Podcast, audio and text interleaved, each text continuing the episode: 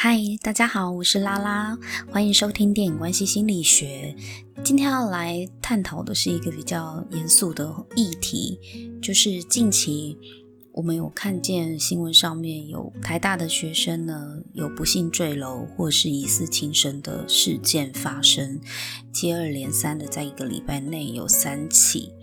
那目前有一些还在调查事发原因。嗯，也很庆幸的是，其中一位男同学呢，呃，目前呢是被救活了，就是他活了下来了，但是非常的遗憾跟沉重啊，所以我今天想要呃仔细的跟大家一起来思考一下，这这个事件到底反映出什么样的一个议题和价值观。所以我们会从为什么念到最高学府会走向轻生的这个社会事件，我们也从电影《三个傻瓜》里面的拉加 Raja 来看一下这个悲歌。我觉得这悲剧后面的原理跟背后承受的一些压力有很多雷同之处。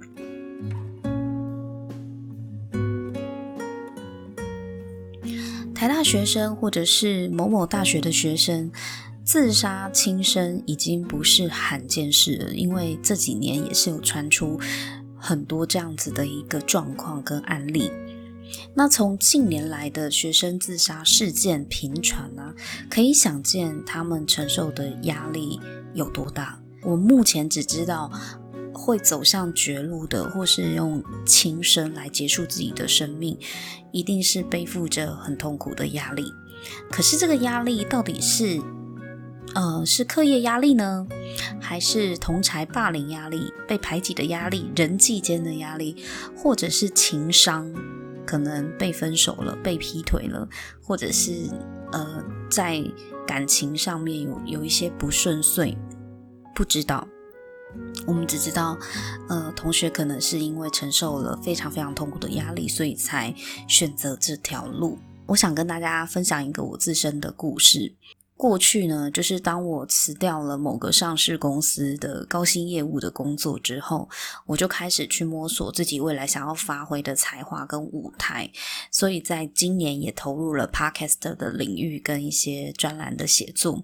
那从过去几年占星学的基底去结合我最爱的电影，因为我非常喜欢看电影，我就创造出看电影学占星的切入角度，想要跟大家多一点探讨跟分享，因为我觉得是很有趣的，而且又可以结合我的专业知识背景。我知道我最擅长的呢，或许不是业务，不是行销，而是看事情的角度跟文笔，以及我有蛮不错的口才，就是很流利，而且我很会举一反三。那行销跟业务，只是我用这样子的才华才能可以做的还不错的事情，所以我过去不是从事行销，就是从事广告业务。就大概都是在做呃 promotion 这一块。那即使我开始醒觉，要走在自己真正擅长而且拥有天赋的道路上，我想要去创造不同的职涯尝试。可是呢，在我家人的眼中呢，就是呃做 podcast 接接案啊，或是写稿，对他们来说都是很不入流的，因为在老一辈的长辈的心里面呢。就是找一个大公司，好好的待个二三十年，这才叫做稳定的人生嘛。所以他们就觉得你做什么 podcast，然后在家接案，有一搭没一搭的，很不稳稳定。那可是他们也不会想要知道我在做什么，或者是我创作了什么。那也看不出我做的好或不好。那也不知道我到底有哪些才华是真的比别人还要。不错的，还要好的，他们完全都不关心，也不想了解。家人只会问我说：“那你做这些能赚多少？你做 podcast，那目前呃月月入多少啊？有有什么广告商找你赞助吗？什么的，就是永远就是只谈钱。因为在老一辈的心里面，他们关心的是，那你实际上呢，就是你的收入到底创造了。”多少够不够你养活你自己？但是他们从来也不会跟我讨论说，那你做这些 freelancer 或者是斜杠的事情，可以怎么样去增加收入？你知道那个呃，他们疑问的点是在于哦，所以做这个可以赚多少，是一个结果，是一个绝对的数值。他只要知道绝对的数值就好。其实他们这样子的思考，并不是说完全不对，因为他们以稳定的角度出发来看待我现在做的事情，他当然会希望你还是稳定一点好。可是为什么他们从来都不会从另外一个角度去思考说，哦，这个是你要做的事情，那要怎么样可以协助你？这部分的收入越来越多吗？我们来一起想办法。不会，从来没有这种讨论过。对，那我相信呢，会把我我自己自身发展的事情，就是我真的也遇到这种状况，拿出来讨论。那是因为其实。台大学生的轻生事件是社会的工业，我们背后都屈服于某一种价值观，一种台湾已经很久的主流价值观，就是收入决定了一个人的价值这件事情。在我爸那一辈的年代啊，只有进入公司当 in house 的员工才叫做一份正经像样的工作，其他的你说什么在家接案啊，做 SOHO，对他们来讲就像是在玩。我我爸他们没有办法理解，也不愿意接受其他种工作的形态，或者是其他种职涯的方式，也是因为在过去三十年来，其实工作的形态都非常的单一。对，那比较稳定的当然是做一个正职的员工。可是近五年来，大家的工作形态已经变化非常的多了。就是像现在做 Uber、做 f o o p a n d a 然后做 Uber Eat，这也是一种新形态的工作方式被创造出来嘛。那过去怎么会有什么社群小编啊、网红啊、YouTuber，根本就是他们非常难以想象的。所以，呃。也难怪他们会从他们的角度来看我现在做的事情，他只关心说啊，你这个可以赚多少？李安内也当探娃贼，但他们也没有办法跟我一起想说，呃，要怎么样协助你赚更多？其实很少有家庭就是会做后续的讨论，通常就是他们会用他们已经知道的答案，然后告诉你，你就是做这个答案就对了，他们也不会去思考。我们现在三十家、四十家或二十家的人，到底面临的是一个什么样的变化的社会环境？因为在过去他们没有经历过啊，所以在世代的沟通啊，这、这个部分就造成了非常大的断层。那刚刚有讲，就是台大的事件只是一个一个果。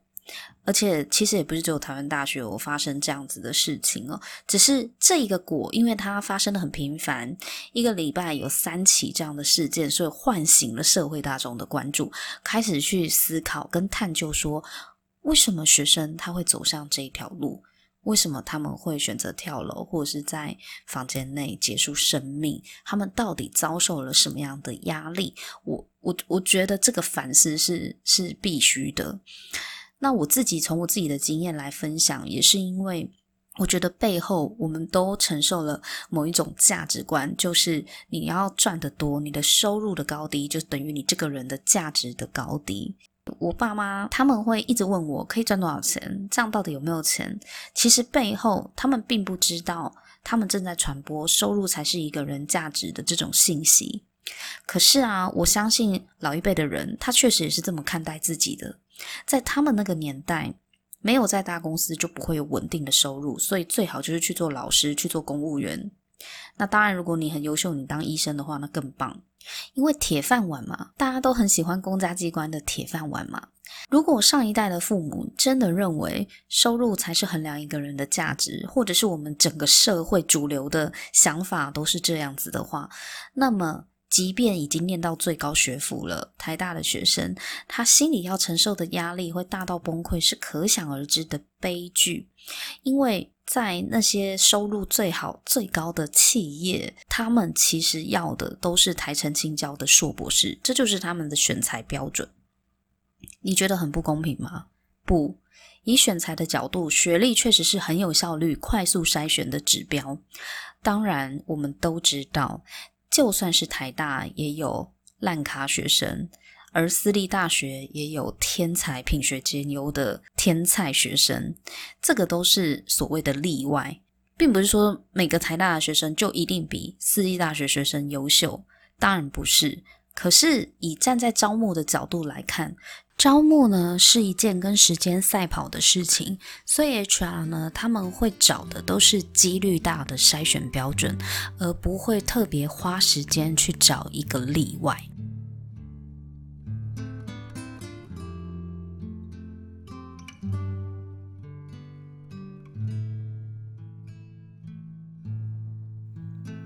那些收入最高最好的企业，你知道他们要的都是台成青交的硕博士生吗？我的意思是说，他们都有他们想要的学校，而且都是要顶尖的学校、特定的科系。如果你不是这些顶尖学校毕业的，比如说你可能是中字辈的，或是嗯、非常优秀的私立大学的的天才学生，好了，也很难。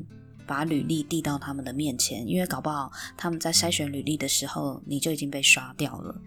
这个压力就是这么的大。因为以我在过去就是在做招募这一块的一些经验，这就是台湾现在社会选才的标准啊。你学历一定会看的嘛，所以拼死拼活都要念到那些很容易被选上的学校，这是有原因的。但是目标是什么？为什么一定要念台台成清交？为什么一定要念最高学府？目的就是在于要进入好的公司去找好的工作嘛。所以追根究底，会需要念到最高的学府，拥有这样子的一个学历证明，也是为了之后可以进到顶尖的企业去赚取丰厚的年收入啊，年薪百万啊。所以，如果以收入来定义一个人的价值，那学历就至关重要了。因为这个规则就是这样子玩的。如果你认同了这个游戏，跟认同了这套游戏内的赢的标准，你想要追求这个赢的标准，那游戏规则是如此，你就必须要在这条路上面去厮杀。所以我觉得真正的问题并不在于选材的标准，而是为什么大家会觉得收入是定义自己的指标呢？这才是每个人潜意识里面被制约的赢的标准啊！我们都被收入绑架了吗？仿佛没有念台城青椒就进不了大企业，然后没有年薪百万我就是卤蛇吗？是的，这个社会就是这么认为、这么定义的。如果我们不认同这样子的价值观，我们一定要觉醒，做一些改变。我们有权利去选择其他的价值观。我们必须要认知到自己存在的价值，绝对不是只靠收入来定义的。而且，我们是要唤醒身边的人有这样子的觉知，越来越多人醒觉了，我们才有改变这个社会主流的价值。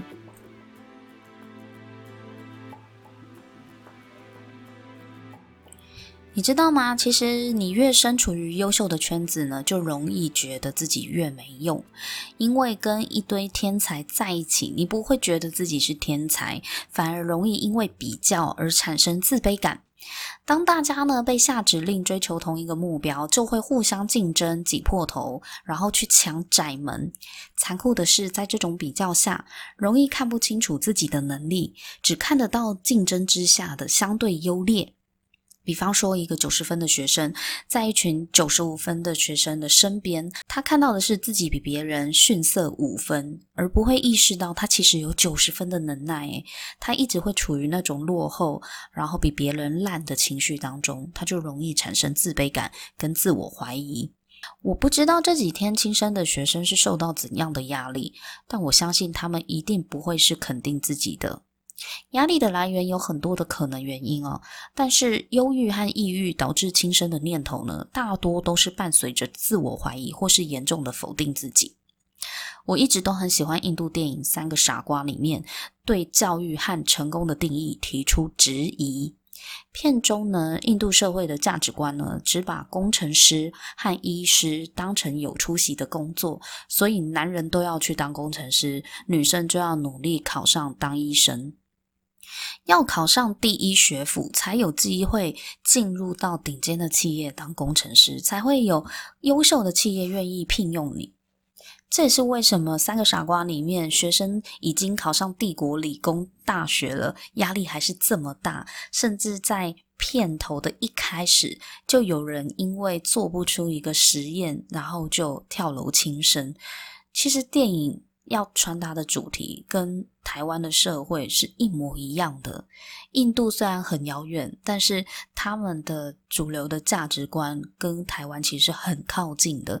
就是成功好像只有一种定义，然后个人的价值只有一个标准，就是你的收入。而你的收入取决于你的工作，你的工作又取决于你的学历，环环相扣之下。我们就一直被训练成要去赚取好收入的机器，我们才是个有用的机器，而不是人。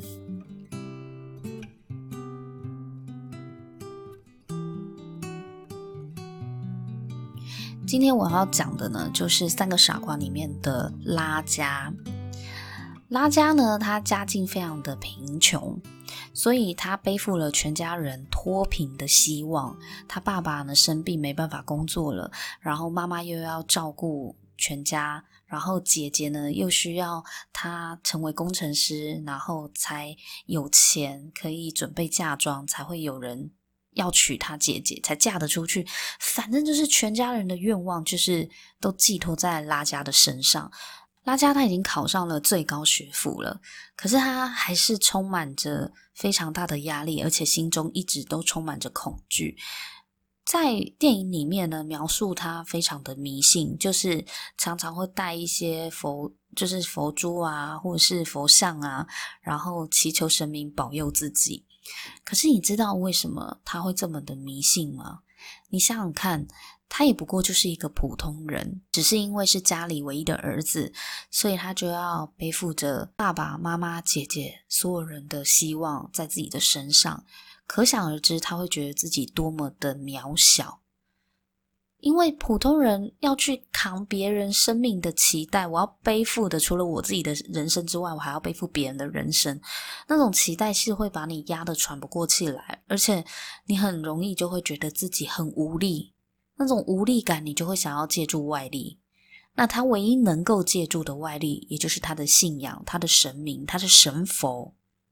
他希望他可以有这些神佛的力量去助他一臂之力，这是可以理解的。所以，他不是天生就迷信，他不是真的相信那些事情，而是他不得不相信，因为他承受的生命的重担实在是太重了。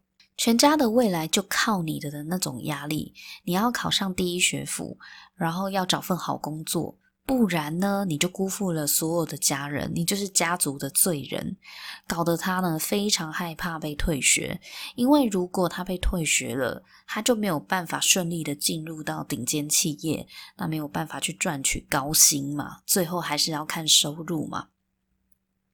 所以，如果他被退学，他就会辜负家人的期待。可是，病毒呢，就是他的校长。病毒教授呢，因为很不满他他们在病毒的家就是尿尿恶作剧这件事情，然后就逼他说：“你要出卖你的好朋友篮球，那你出卖他呢，我就可以不退学你。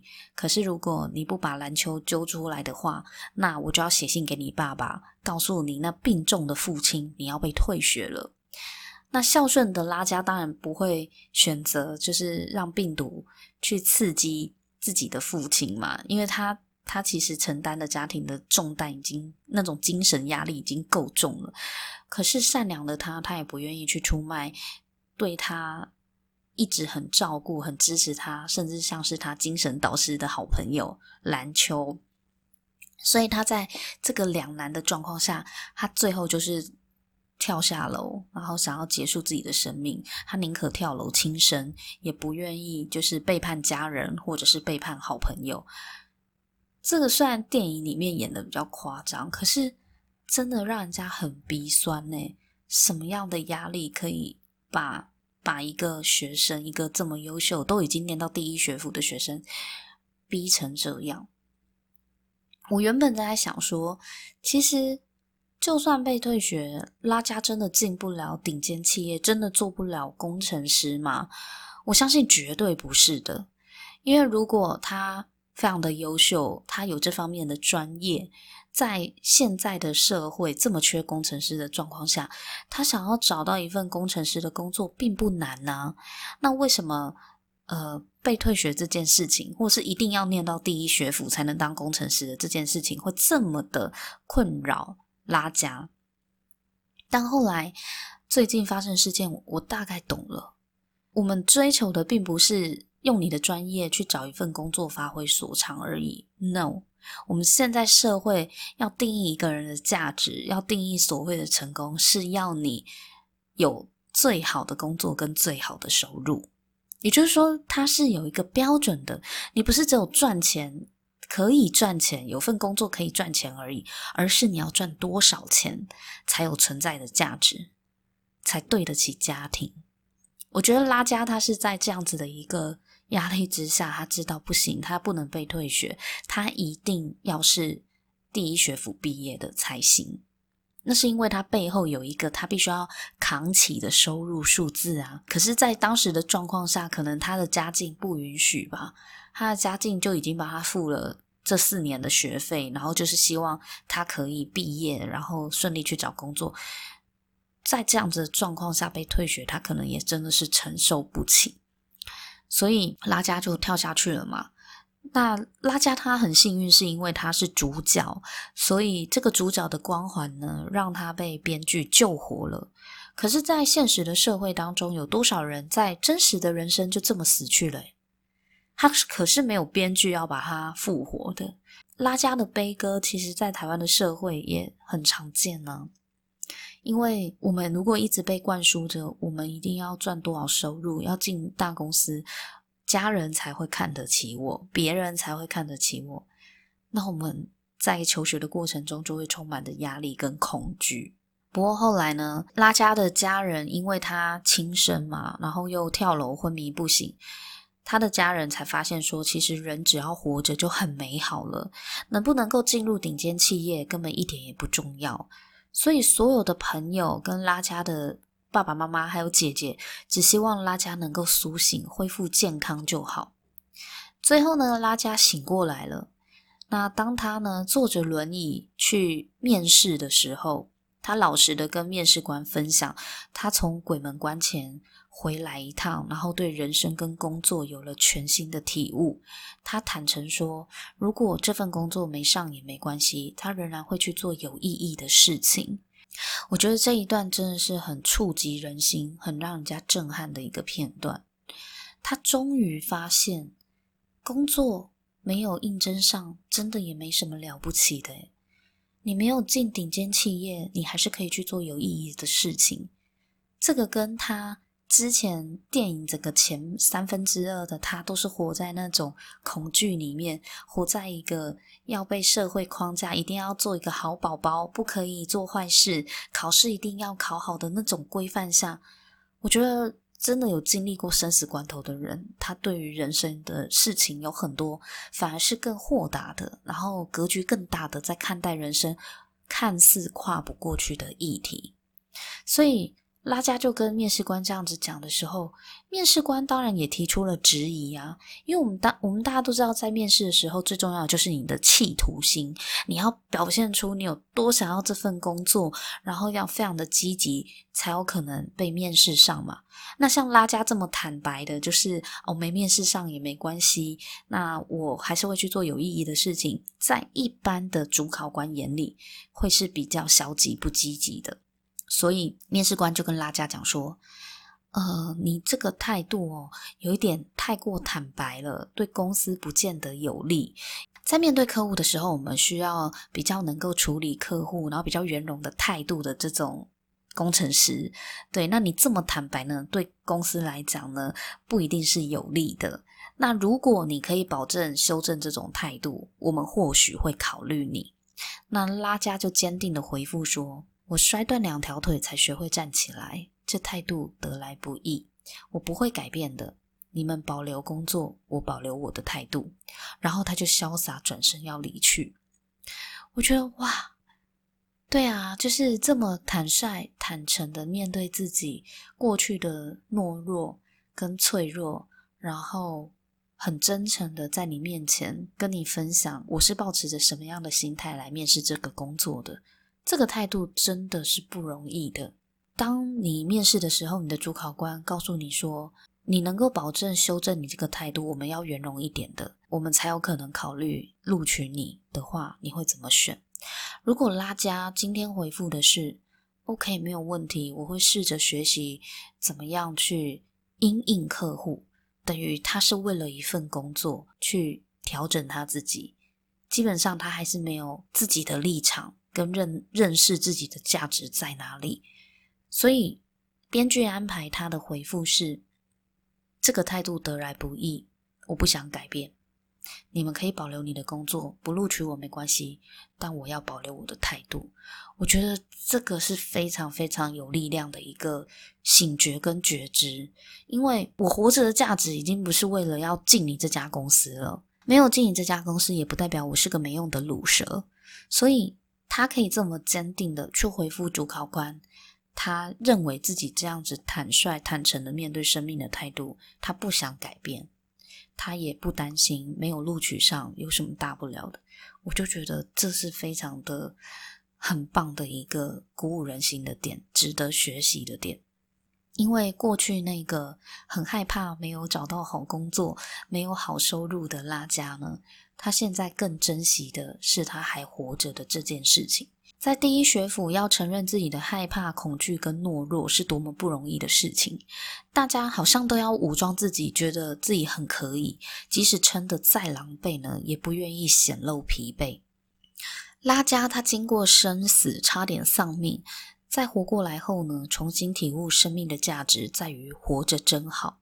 他承认自己过去的软弱，接受自己的恐惧，才变得勇敢和坦然。工作和收入已经不等同于他生命的价值了，他仍然会去做有意义的事，一样可以找其他的工作，但是不会因为没有进入大公司而否定自己。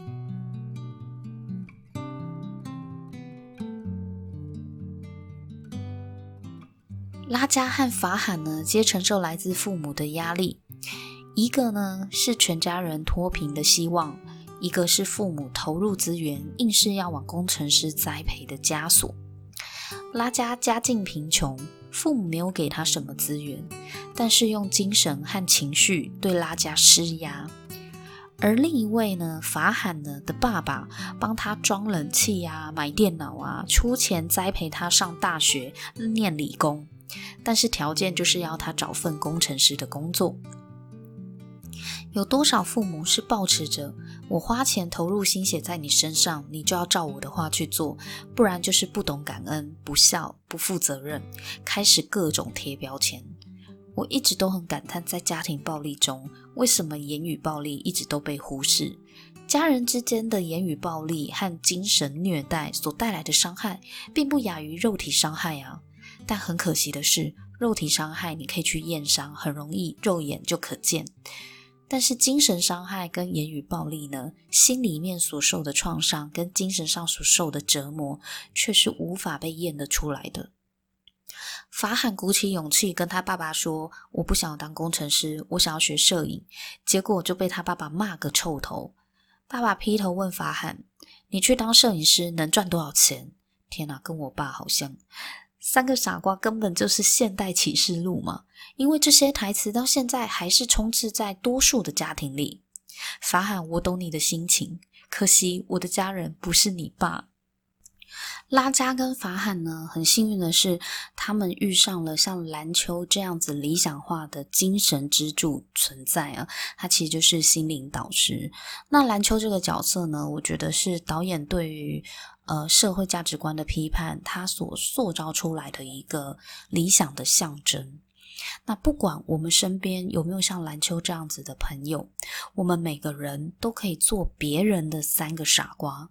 我们多关心身边的家人和朋友，减少批判，多些包容。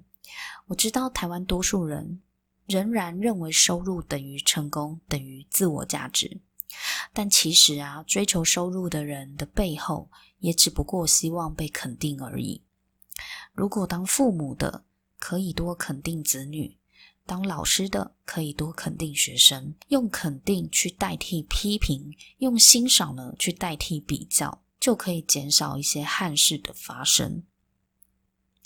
以前呢，一零四呢有某个广告的台词哦，很久很久以前，可是那个台词呢一直让我印象很深刻，就是你未必出类拔萃，但肯定与众不同。